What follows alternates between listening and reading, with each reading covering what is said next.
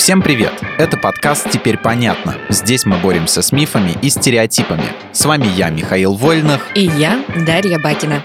Мифы про секс, его длительность и зачатие ребенка. Есть у некоторых людей убеждение, что секс в некоторых позах может повлиять на пол ребенка. Звучит диковато, но вдруг правда.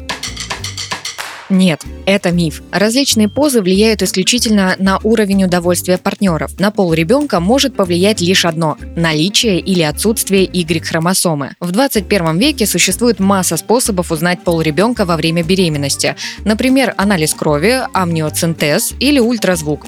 Никаких догадок, только точная и проверенная информация. Окей, а доказано ли, что частая смена партнеров ведет к депрессии?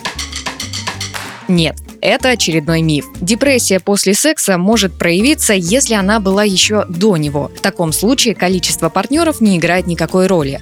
Единственное, на что влияет частая смена сексуальных контактов, возрастает риск получить инфекции, передающиеся половым путем. Ну, это логично, да. А еще не стоит путать депрессию с состоянием посткаитальной дисфории. Это когда после секса появляется состояние грусти, раздражительности и апатии. Но и в данном случае число партнеров ни на что не влияет.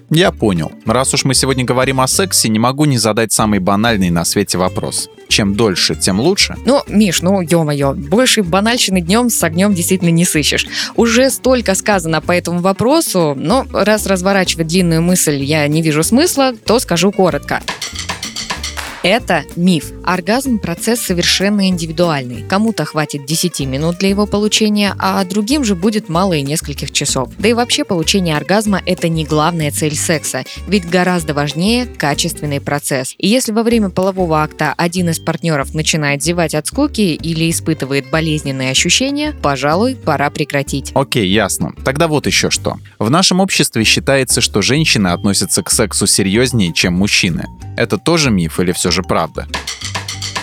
Это тоже миф. Нельзя грести всех под одну гребенку. Все по-разному относятся. В книге «Чего хотят женщины. Наука о природе женской сексуальности» известный журналист Дэниел Бергнер пишет, «Женщины спокойно воспринимают секс без лишних эмоциональных привязанностей и хотят его не меньше, чем мужчины. Проблема заключается в том, что из-за социального давления, боязни осуждения и неприятного ярлыка девушки легкого поведения дамам сложнее проявлять сексуальную заинтересованность в противоположном поле поле. Хотя, конечно, я не стану утверждать, что не существует девушек, которые бы после первого секса с новым партнером не примеряли бы на себя его фамилию и не придумывали имена их троим будущим детям. Теперь понятно.